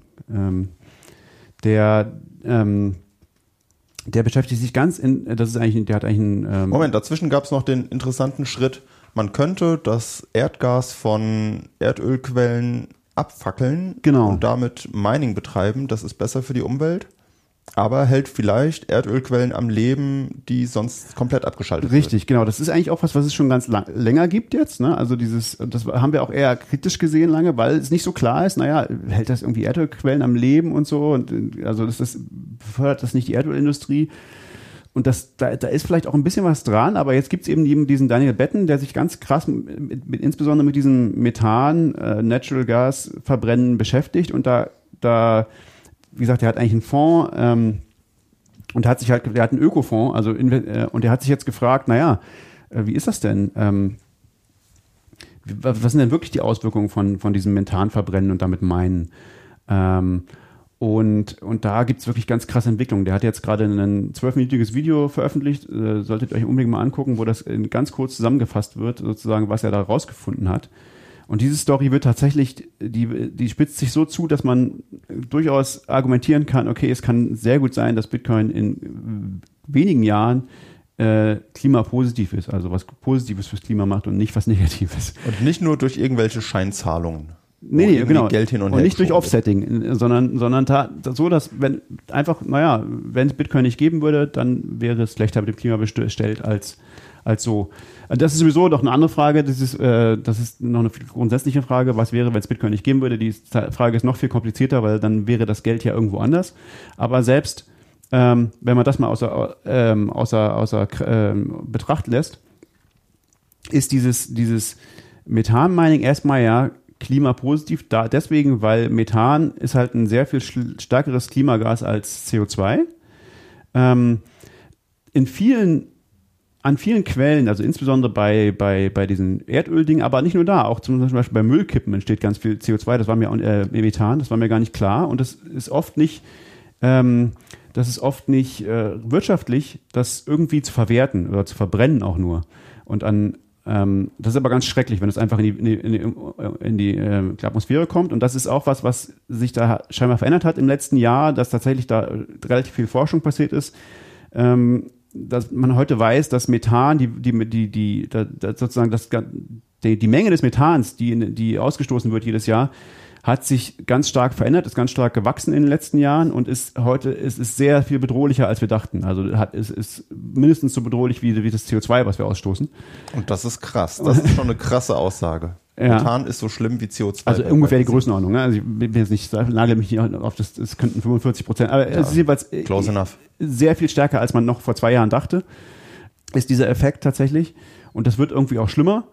Und das heißt, es ist sehr wichtig, dass wir dagegen was tun, weil das, diese, weil das sehr viel stärker als Klimagas wirkt, wenn auch kürzer. Das ist halt nur ein paar, nur, weiß ich nicht, 50 Jahre in der Atmosphäre und nicht 150 oder so, irgendwie so die Größenordnung. Ähm, aber das, das heißt, wenn wir Methan in CO2 verbrennen, machen wir es erstmal besser. Wir lösen damit nicht das Problem, wir haben immer noch CO2, aber wir schaffen uns äh, Zeit. Ne? Ähm, 50 Jahre Zeit so ungefähr. so ungefähr, irgendwie sowas. Ja, also wir schaffen uns Zeit und das ist ja irgendwie sehr, Zeit ist ja das Wichtigste im Moment nach allem, was uns diese ganzen Klimaleute sagen.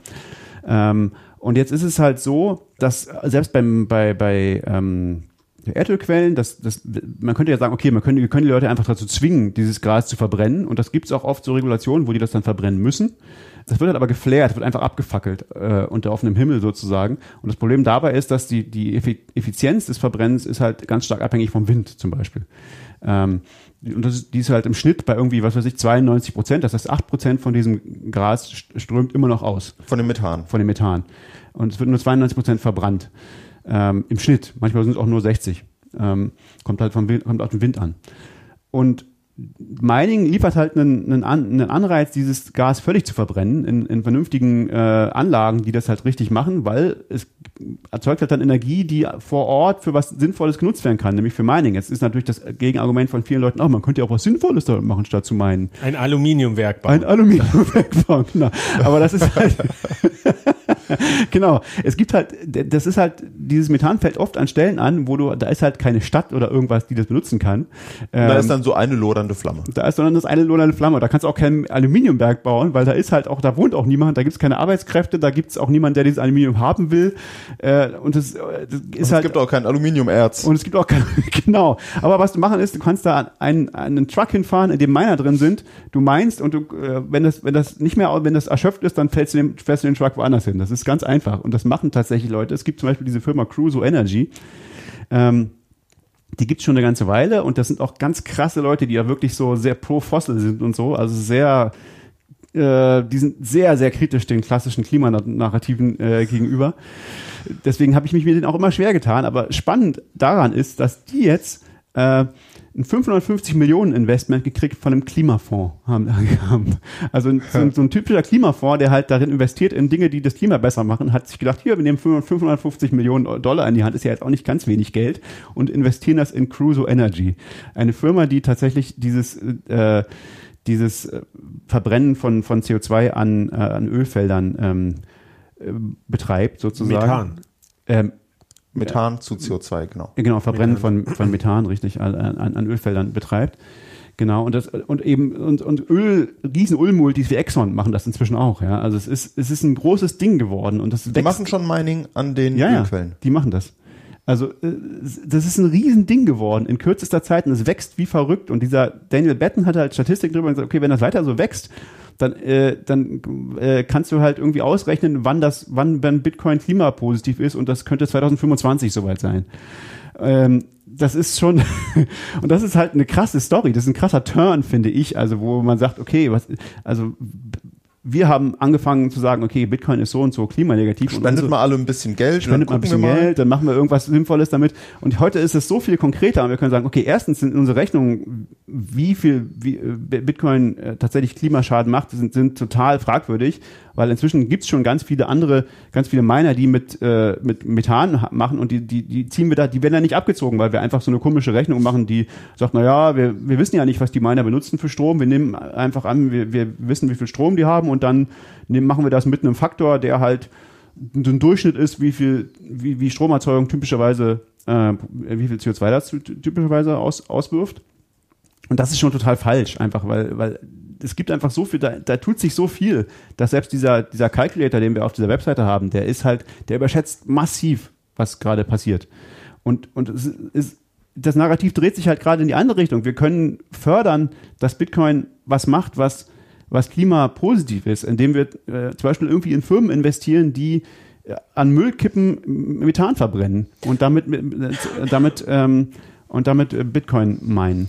Wie, wie sammelt, also ganz einfach gefragt, ich stelle mir jetzt so eine Müllkippe vor und das Methan entsteht da einfach diffus überall und ent, entweicht in die Atmosphäre. Müsste man da so ein, so ein Dome, eine Kuppel drüber setzen, um das Methan einzufangen? Also, also Aber ich weiß, dass es Leute gibt, die sich damit beschäftigen und genau das ist eben, der, das ist eben, es gibt einen, einen Podcast äh, von einem, einem Typen, der, das, der, das, der eine Firma gibt es, glaube ich, da inzwischen auch, die sich damit beschäftigen, eben gerade so Müllkippen. Mir war das gar nicht bewusst, dass das so ist. Ähm, äh, keine Ahnung, wie, wie vielversprechend genau dieser Ansatz jetzt ist, aber da scheint was dran zu sein. Und es gibt Leute, die beschäftigen sich damit und das ist auch was, also was ich mir näher angucken will in nächster Zeit. Aber ich, also ich wollte nur mal sozusagen so diese diese Trendwende, die wir da gerade sehen, an, an Narrativ und an Bewegung und so äh, mal, mal mitteilen. Also ja, wir, das habe ich alles noch auf dem Schirm, aber die Webseite kommt da nicht mit mit diesen ganzen Entwicklungen. Weil Man ist, kommt nicht mal mehr hinterher, eine Webseite zu aktualisieren.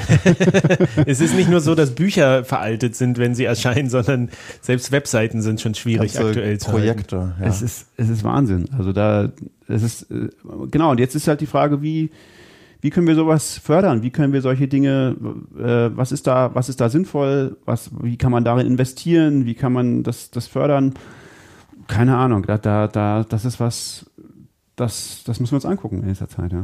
Also, ihr habt jetzt schon eine Stunde 20 uns zugehört, dann guckt jetzt auch noch diesen kurzen Clip, wo das präsentiert wird. Ja, also den fand ich wirklich Minuten. toll. Das ist wirklich eine tolle, sehr gut gemachte kurze Präsentation, wo der in zwölf Minuten das erklärt, diesen, diesen Stand der Technik sozusagen, diesen Stand des Wissens, der wirklich neu ist und der wirklich, finde ich, verblüffend ist.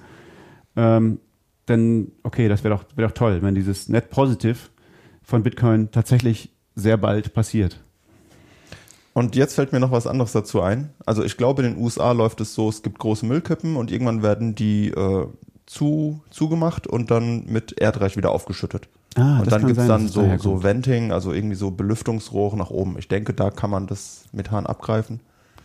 Es Ja. gibt in der Forschung aber auch noch Bestrebungen, Bakterien zu finden, die Kunststoff zersetzen. Und die machen da bestimmt da auch gibt's CO2. auch, na, na, die machen garantiert Methan. Methan machen die so. Ah, Davon gehe ich aus. Genau. Ja. Es gibt so, so viele solche Dinge. Also Das heißt, man könnte Ansätze. irgendwann alte Müllkippen mit diesen Bakterien impfen.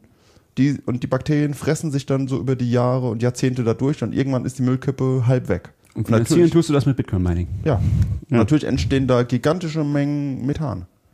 Also es könnte nochmal Faktor 100 an Fahrt aufnehmen, das ganze Projekt. Ja, aber Ziel ist doch nicht noch mehr Methan zu erzeugen. Denn Na doch, in dem Fall schon. Naja, ja, um den Müll loszuwerden. Ja. Aber ich meine, wenn Methan verbrannt wird, entsteht ja am Ende auch CO2. Ja, ja. Okay, das stimmt. du hast einen riesen Vorteil, optimal, weil ja. du trotzdem 95 Prozent äh, weniger klimaschädlichen Effekt hast, wenn du Methan zu CO2 verbrennst. Aber trotzdem, wenn du mehr Methan extra erzeugst, Guter Punkt. erzeugst du ja am Ende dann doch trotzdem auch wieder CO2, was in die Atmosphäre geht. Ja gut, aber bei uns in Deutschland wird Restmüll Größenordnungen mehr verbrannt, glaube ich, in, in Müllverbrennungsanlagen. Ja. Das wird dann gut, äh, die Abgase werden gereinigt, aber das CO2 geht raus. Das ist bei uns nicht anders. Das heißt, wenn man wirklich ansetzen will, muss man mehr Müll vermeiden. Oder mehr nachwachsende Rohstoffe. Irgendwie sowas. Aber den, der Müll ist ja schon da. Also, also sollte Ethereum nicht auf Proof of Stake umsteigen, damit nicht so viel Grafikkartenmüll jetzt entsteht. Proof Ja, of, Proof of das, ist, das ist auch sowas. Das ist mir jetzt auch wieder so. Oh, Proof of Stake. Der um, ein, ein, ein Kritikpunkt an dem Merge ist, ja, der Merge kann, führt dazu, dass, dass Ethereum es nie schaffen kann, äh, klimapositiv zu werden, so wie Bitcoin. Das ist doch mal so ein Narrative-Shift, oder? Das ist, doch fantastisch, ja, weil, weil du liest, liest halt überall in der, in der Presse, liest du halt genau das Gegenteil. Liest du halt, oh, endlich ist das revolutionäre Ethereum da, was die Klimaschäden von Bitcoin vermeidet durch den geilen Merge. Und in Wirklichkeit ist passiert vielleicht das Gegenteil. Der, Das der Verlust an Popcorn? die Ökobilanz wird so eingefroren, im besten Fall. Ja. Ah. Herrlich. Schöne Runde. Wir sollten jetzt Popcorn essen gehen. Oh ja. Da hat sich doch wieder einiges gesammelt. Ähm, wir gucken mal, dass wir zeitnah die nächste Folge zumindest terminieren. Oh ja. Wir haben schon Ideen, was für eine Folge das werden könnte. Ideen gibt's immer, aber ihr wisst ja, es ändert sich auch alles so schnell. Wird wahrscheinlich was ganz anderes. Aber es wird, es wird spannend. Es wird spannend. Gut, machen wir Feierabend für heute. Jo. Runde Sache. Macht's gut und verschlüsselt eure Backups. Und Ciao. verbrennt euer Methan. Verbrennt euer Methan. Verbrennt eure Backups. Oh, was ist mit dieser Müllhalde, wo der Typ seine, seine Bitcoin-Schlüssel drauf hat? Oh, jetzt ganz neu. Wenn man die ganz verbrennt, dann kommt der Schlüssel wieder. Nein. Dann kriegt er wieder die Bitcoins da Wenn draus. wir das ganze Plastik auflösen, dann bleibt nur noch sein Rechner übrig. Nee, dann bleibt ein Zettel mit dem Seed nur noch übrig, der auf wundersame Weise aus dieser Festplatte rauspurzelt. hm, so würde es Ethereum machen. Ah, ein Traum. Tschüss!